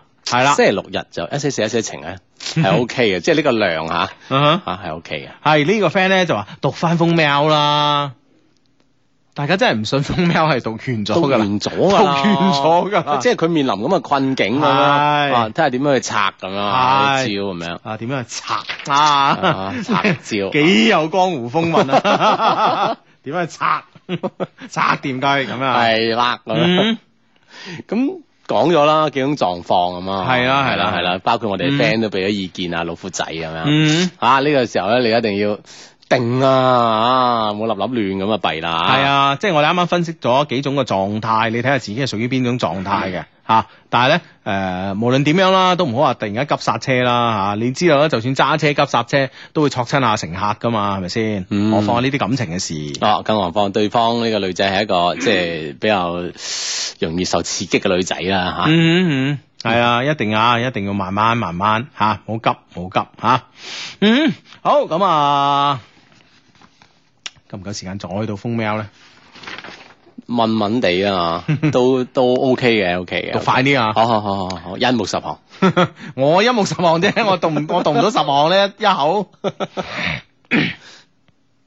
相弟你好啊！我哋嘅新聽眾啊，因為咧我嘅前任咧，我先開始聽一些事一些情啊。不過咧聽你講嘢咧，好多新嘢咧都覺得好開心，而且咧聽你節目咧喺節目度學到好多嘢，啊所以今日咧我有啲感情嘅歷練咧，想兩位幫我分析分析，或者俾一啲直接嘅建議俾我，因為寫嘅時間唔多，所以好多地方都忽略咗，寫得有啲亂，希望兩位唔好見怪啦，希望可以讀出啦，真係希望可以攞到解決嘅方法。我與佢咧，佢係一個女仔啊，相識於一一年嘅十月二號嘅晚黑。當時咧我大二啊，佢係新生，佢啱好咧係誒佢係新生啦嚇我同佢咧學校裏邊嘅新生群裏邊咧開始咧大家係邂逅，同啱啱接觸咧好似大家都係相識咗好耐嘅朋友咁，冇一啲嘅陌生，更多係一種大家都講唔出嘅親切感。嗯你聽得清係嘛？ ，OK OK OK OK，幾好幾好幾好。誒，冇冇阿華少咁掠。 所以咧，我知道啱啱咧，佢係同前度分手，要佢接受我咧，仲有啲唐突，所以咧，我選擇咗用我嘅方式咧，讓佢感受我嘅存在。一一年嘅十一月嘅二號，啱好係佢嘅生日，我覺得咧，我嘅機會嚟啦。於是咧，我無語咧買咗佢一個最中意食嘅芒果蛋糕，因為咧當時佢嘅閨蜜喺度啊，所以咧我用咗最原始嘅方法咧嚟表達我對佢嘅感覺，就係、寫信啦。因為咧、呃，當面表白有啲怕醜啊嘛。嗯啊，當佢睇完之後咧，就打通電話俾我，咩都冇講，就講咗一句多謝。當時咧，我以為我以為自己咧係冇機會啦。哦，即係呢個好中意冒雨啦、嗯生日啦、蛋糕啦、信寫封信啦。喂，真係咧，用你嘅用用你寫用你手寫你心咧，啊哈其實誒事半功倍㗎。相信係啦，係啊係啦，嗯跟住親筆咁寫上去嚇。係啊，啊睇睇上特別溫暖啲㗎。啊！而且以你嘅文筆咁通順嚇，嗯就哼知啦。係啦，咁啊，到咗十一月嘅十誒、到咗一年嘅十一月嘅十六號晚啊，力佢咧就叫我同佢出街行行。當時咧，我覺得朋友之間冇咩所謂啦，一路上咧佢不停咁關於誒、呃講佢關於前度嘅故事啦。唉，呢啲我根本就唔想知。啊，逛完咧送佢翻宿舍嘅時候咧，我知道佢知道咧我心情唔係幾好，佢突然間咧轉個身嚟吻咗下我嘅面頰喎。因為當時咧我個頭擺咗一擺，佢係冇吻到喎， 本能咁樣一閃閃啊哦，有時候啲嘢就係有啲本能就唔係太好 啊。系啦，然後咧，我咧就呆呆咁企喺原地喎，佢咧就好怕醜咁跑翻到宿舍。後來咧，诶、我問佢诶点回事啊？佢話咧，诶、佢咧特登想營造一個我唔開心嘅氛圍喎，然之后咧就突然俾我驚喜咁啊。咁我問佢呢個吻代表咩？佢話就係我接受咗你咯，傻佬咁樣。 真係傻啊！嗬，係啊，仲要問到咩咁？但係可能我哋嘅 friend 係明知故問嘅咁，啊等個女仔就係確認呢件事啊 嘛，係啦唉係啦，啊，就咁樣咧認識誒，呃咁、樣咧戲劇性地認識到相戀，拉開咗我哋接落嚟嘅序幕，拉開咗接落嚟嘅序幕，啊哈 即係兩個人愛情故事。大幕係咪應該啊啊？大幕呢啲都大係開呢啲係序幕嚟噶嘛？嗯哼，嗯，或者一切嘅事情咧發展得太快啦，好快咧出現咗問題啦。其實兩個人一齊咧，最大嘅敵人咧係是誒係咪雙方嘅呢前個 friend 話又唔使讀咁快嘅， 唉，唔好笑啊！嗱一聲啊 OK 兩頁紙啊。其實兩個人一齊嘅最大嘅敵人係是否雙方嘅前度呢？同佢一齊三個月以後呢，佢同我講佢放唔低佢嘅前度啊，仲同我講呢，當初呢，同我一齊呢，係相信呢自己能夠放低前度，但係呢，到依家呢，先發現係唔可以啊。雖然呢，我當時有一陣晴天霹靂，但係呢，我都冇講咩，我只係好鎮定咁同佢講咗一句，無論你點樣誒誒點樣對我呢，我都唔會放棄嘅。當時佢都冇講咩，就係哽泣嘅聲音講咗句嗯多謝你咁啊，嗯哼。啊呢件事出現咗問題啦，係嘛？仲有一次咧，就係因為我同我嘅前度咧糾纏不清嘅關係啊，因為我拍拖嘅性格咧就係有心裏邊嘅説話咧唔中意咧同我女朋友講嘅，而係選擇咧我朋友或者我前度嘅面前講，唉，最衰呢種習慣。啊唉呀，弊啦，咁樣呢日到佢啦，係嘛？係啦，後來咧，我唔知點解咧，喺我前度面前咧，不停咁樣數落佢嘅缺點啊。後來咧，俾佢發現咗啊，並且大發雷霆啊。當時咧，我都唔知道點解自己會做出咁嘅事情。直到依家咧，我都覺得我自己傷咗兩個人心，更因此咧，誒、呃、誒、呃更係咧，因此咧，佢對我信任咧，經受咗從未受經經受過嘅考驗。或者咧，淨係大家離離合合，大家感情咧，仍不再咧充滿激情啊，更多係咧走向咗相對冷淡嘅時期。大家都開始抱怨住對方嘅問題啦，把對方嘅問題咧放大化，亦可能係我後知後覺啩。佢曾經咧不停咁樣重複我不在乎佢呢個問題啊，而我咧卻誒不放在心上，依然咧啊我行我素，到最後分手先至發現自己啊錯得幾離譜，但冇諗到咧呢一次咧分手會係最後一次。啊哈，兩兩個人都互相指責對方嘅不是啦，啊咁樣啊，分別咁樣嗌下嗌下嗌下就散噶啦。係啊。同佢分手以後咧，嘗試過同其他男生一齊啊！我當時咧都試過去挽回嘅。當時咧佢問我點解每次咧誒、每次咧都係佢喺我身邊嘅時候冇好好珍惜，而等到咧失去以後咧先知道珍惜咧。當時我被佢問到啞口無言啊，話可能咁係犯賤啩，有時咧唔懂去珍惜，只有失去咧先知道後悔。當我見到佢同佢嘅新男朋友幸福嘅時候咧，我嗰種憤憤不平嘅心態又出咗嚟啦。我自己咧就曾嘗試過同一個女生喺埋一齊啊，而嗰個女生咧係佢最痛恨嗰種人啊。我哋交談當中咧，相互嘲諷對方嘅現任，戲劇性嘅一幕發生啦。我喺佢嘅世界裏咧，徹底消失咗一段時間之後咧，佢同佢嘅現任分咗手喎。二零一二年嘅十二月二十二號，佢鼓起勇氣對我作出挽回，而我咧錯把誒誒、呃呃而我咧錯把對嗰位女生嘅新鮮感咧當作咗愛，哦即係佢而家拍緊拖啦，從而咧回絕咗佢嘅挽回。 ，say no，而嗰一句嘅拒絕呢，啊，成為咗而家我同佢都無法再逾越嘅一次一道鴻溝。啊哈嗯，當初太決絕啦，以為誒哎呢個呢個新鮮啊，咁樣嚇，即係啱啱拍拖咁啊，嗯啊哈，咁就冇得掹噶咯喎。係啊，繼續啦吓。二零一二年嘅十二月十三號，我拒絕佢嘅第二日咧，佢選擇咗同佢屋企介紹咧，佢誒同佢屋企介紹個男生喺埋一齊。當時咧仲以為佢會單身一段時間咧，先至再作決定嘅，但冇諗到咧就係咁快。嗰、個男嘅咧有車有樓，仲同佢講咧，只要佢願意咧，二零一四年佢畢業嘅時候咧就可以結婚。當我聽到呢句嘅時候咧，我感到徹底地絕望咗啦。咁人哋話同你一齊，人哋誒前一晚話想同你一齊，你又你你又話啊我有中意嘅人啦，拒絕人哋，嗯咁人哋。而家同邊個結婚關係鬼事啊？係咯，即係雙方已 經已經冇晒拉楞啦，好似你話齋嗬，已經不係啊可逾越啊呢樣嘢。雖然咧佢咧談上有幾漂亮，但喺我眼中咧，無論高矮肥瘦咧，嗰、個先至係真正嘅佢。佢好識持家，知道咧我花錢如流水，哇！喺富二代喎、 我都想花錢如流水啊！流 水啊！ 係啊。但流水不與我啊，咁啊，每個月咧都會為我誒、呃制定一個計劃嘅。佢入得廚房，出得廳堂，深得咧我親戚同埋屋企人嘅喜歡。佢教識咗我好多道理，讓我咧從一個懵懂嘅男孩咧蛻變成一個男人。誒、呃，讓我咧知道咧做事要有擔當，改掉咗好多壞習慣。喺佢喺我眼中咧，佢係最適合我，最適合我嘅人啊，沒有之一。有仲有好多佢嘅好，用心咧先至能夠感受。以下咧省略一千字，唉，好彩你省略咗。到到氣都咳啊！ 係啦，朋友咧都話我傻，浪費時間，唔值得再咁做。但值唔值得咧，唔係我自己話咗算㗎。我同佢咧，因為一個過客咧，錯過咗一次。我只係咧唔想再做任何咧讓我自己後悔嘅事啦。無論結果係點都好啦，啊，我誒佢亦同我講過啊，到。到今日為止咧，仲係放唔低我，仲會咧在乎我嘅一切啊！但好多嘢咧，已經唔係佢一個人可以去決決誒、呃可以去做決定啦。佢唔想傷害啊，甚至辜負任何一個人。所以咧喺我等待嘅過程中咧，不斷咁努力，讓自己變得足夠地優秀。呢、個月底咧，屋企咧有一個工作嘅機會咧，誒屋企啊。有一個工作機會咧，係到菲律賓做嘢，工作咧兩到三年。如果我選擇咗出去嘅話咧，就意味住咧我放棄咗好多嘅嘢。到而家咧，我自己仲係好迷茫。佢有問過我㗎，有冇討厭佢？當時咧冇繼續堅持挽回我，我回答咧，可呢啲可能陰差陽錯啩。其實即使我心裏嘅答案係有，但都過去咗啦。佢哋問過我誒、呃有幾多把握诶佢會翻轉頭。我話呢，我自己冇任何嘅把握，我對自己呢都冇任何嘅信心。對於現狀呢，我感到好無力，該堅持定係該放棄呢？佢對我忽冷忽熱嘅態度呢，讓我自己呢經常會亂咁諗一通。但係呢，睇到佢同埋佢嘅現任呢，又翻到夢嘅原點。我知道我嘅壓力呢都唔細，一邊呢係屋企介紹嘅現成嘅好男人，另一個呢就係曾經風風雨雨嘅我，一邊呢係細水長流，一邊呢係轟轟烈烈，回憶很多。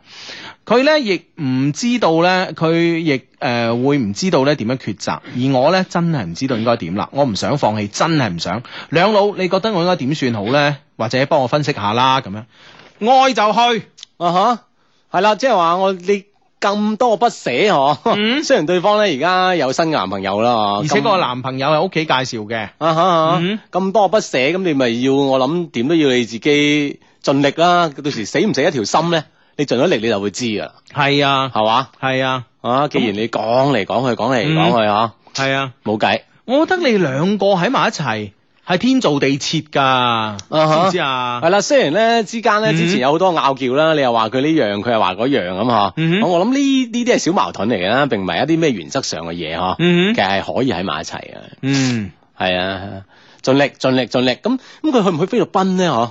我覺得誒、呃如果去菲律賓咧，對於佢，因為誒、呃坦白講啦，即係一個人可以花錢如流水咁，我諗屋企都有都都係翻咁係上下啦都嗬。係地址都係流水井啊，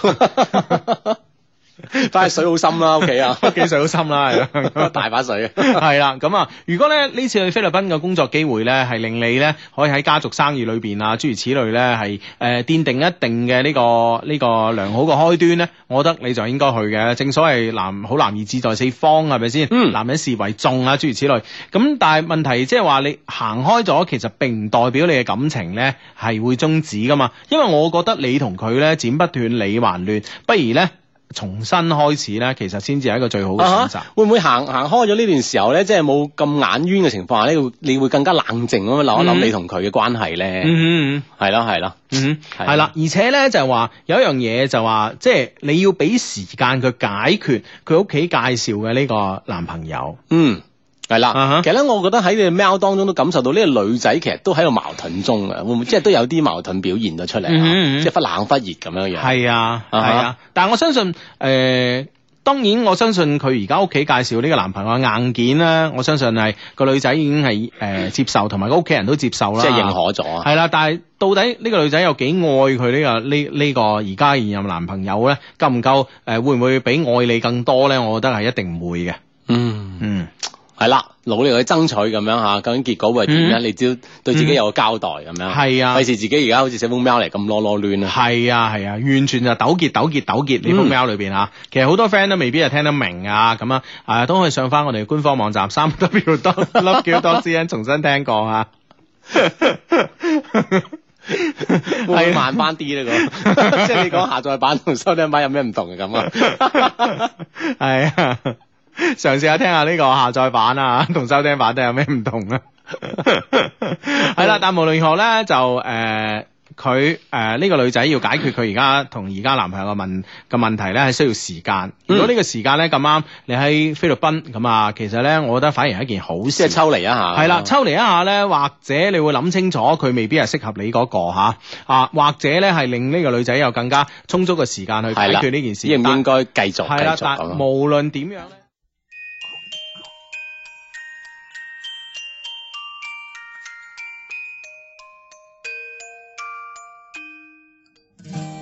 親愛嘅 Hugo、阿志，你哋好，恭喜發財！我係新 friend 廣州華榮，雖然咧只係第一次打招呼，但有件事咧想拜託你哋，只有咧你哋可以幫助我完成。如果可以的話，我想先講下同一些事一些情嘅結緣小故事，好嗎？其實早喺幾年前就聽朋友提過呢個節目，亦無數次咧聽過你哋兩個嘅名，Hugo、阿志。你哋對於我嚟講，早已經係紅人啦。但咧唔知點解喎，可能咧自己係冇聽電台嘅習慣啦，亦總係缺少一個人令我改變呢種習慣，所以咧一直咧遲遲都冇聽到。直到舊年嘅夏天，認識咗一個男人。當然啦，聰明嘅你哋咧肯定估啱咗啦。係啊，佢就係我而家嘅男朋友，亦係驅使我寫呢封 email 嘅原因。同以往好多朋友一樣，佢佢呢亦不約而同咁樣提起咗你哋，並表示呢從零三年呢就開始聽呢個節目。你哋嘅節目呢，喺佢嘅人生觀同埋世界觀形成期呢，接受咗你哋好多嘅影響。為咗更好咁了解佢，我當時呢已經有打算聽下呢個節目啦。就好似大部分嘅小女生都會幻想咁樣，我曾經呢想試圖走過佢嘅路，聽過佢聽嘅歌，或者咁樣呢可以令我更加接近佢。但係咧，後來咧，我哋嘅發展進度咧，比預期嘅要快好多。冇幾耐，我哋就喺埋一齊啦。嗯，你哋調教出嚟嘅果然唔一樣吓。而家咧先至發現啊，從前我覺得佢講嘢好幽默啊，原來咧好多嘢咧都係同你哋學嘅，連語氣口吻啊都同你哋有啲似添。既然咧可以同佢直接相處，咁聽你節目呢個諗法咧，就自然咧俾我打消咗。但係咧，好事咧總會係咁嘅，有啲嘢咧一定係會注定嘅。譬如我同你哋節目嘅緣分，上個月心血來潮，突然間諗起一年前嘅計劃，再加上咧近期表妹都喺度聽緊你哋節目，經常讚你哋才華橫溢啦、點評獨到啦。喺呢個雙重驅使之下呢，我終於咧問男朋友敲咗一啲二零一零年嘅節目，存喺手機裏邊。記得咧聽嘅第一期咧，嗰期咧 Hugo 咧新婚無耐，冇諗到咧 Hugo 咁快已經做咗爸爸喎，仲幫個仔起咗 Boss 咁型嘅名。我喺微信咧聽咗 Boss 錄嘅六一兒童節嘅祝福音頻，好萌，好喜歡啊！你哋嗰期咧仲喺度談論關於當年嘅城中熱話《阿凡達》同《阿凡提》，不聽則已啊，一聽咧就停唔到啦。以前咧上班落班咧都係聽音樂。從嗰時咧開始咧，就係、你哋兩位陪住我啦。好中意你哋嘅主持風格啊，搞笑卻不失獨到嘅見解，令我時而忍俊不禁，時而咧靜靜思考。你哋冇特定嘅話題，只係隨 friend 發上去嘅短信即興發揮，咁樣令人覺得好親切，就好似咧你哋就喺身邊一樣，好 warm，真係 friend 嚟噶嘛。特別係咧有時工作遇到唔順心嘅時候，聽到你哋把聲，我可以同自己講。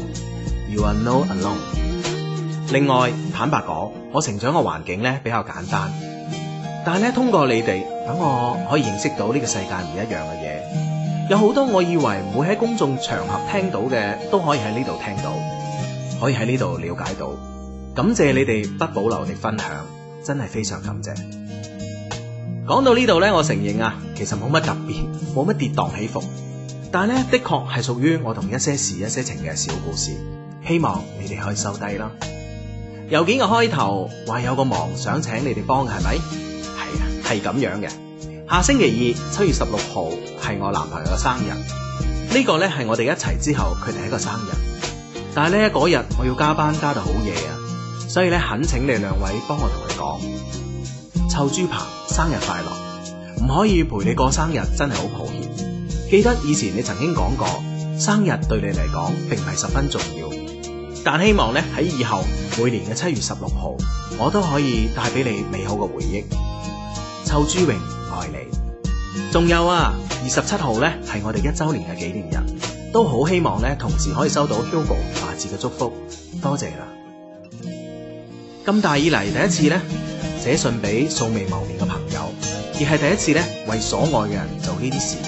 此刻嘅心情咧有啲小緊張，但更多更多嘅係覺得好幸福。可以有咁樣一個人，讓我做以前從來都未曾諗過嘅事，以及擁有咁多特別嘅體驗，好感激。在此基礎上，如果你哋可以讀出呢封 email，我哋會覺得更幸福。雖然咧言語間好普通、好平凡，甚至因為工作之後好少寫嘢，總係覺得寫得唔係太通順。但 Hugo 阿志可以滿足我呢個小小嘅願望吧。最後祝 Hugo 同阿志工作順利，家庭和睦，Boss 快高長大。節目呢，亦可以好似你哋之前希冀咁樣。如果問一百年後人類懷念此時此刻嘅咩嘢，佢哋嘅答案會係可以收聽到一些事、一些情。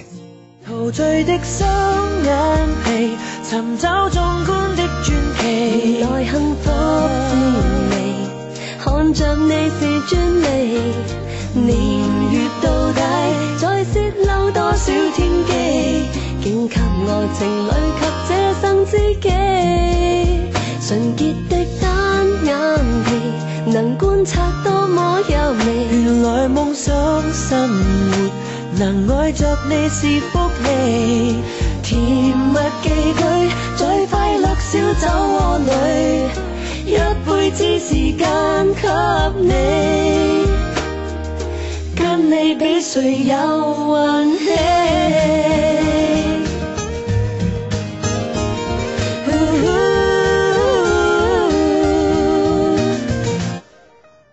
純潔的單眼皮，能觀察多麼優美。原來夢想生活能愛着你是福氣，甜蜜寄居在快樂小酒窩裏，一輩子時間給你，跟你比誰有運氣。Mm-hmm.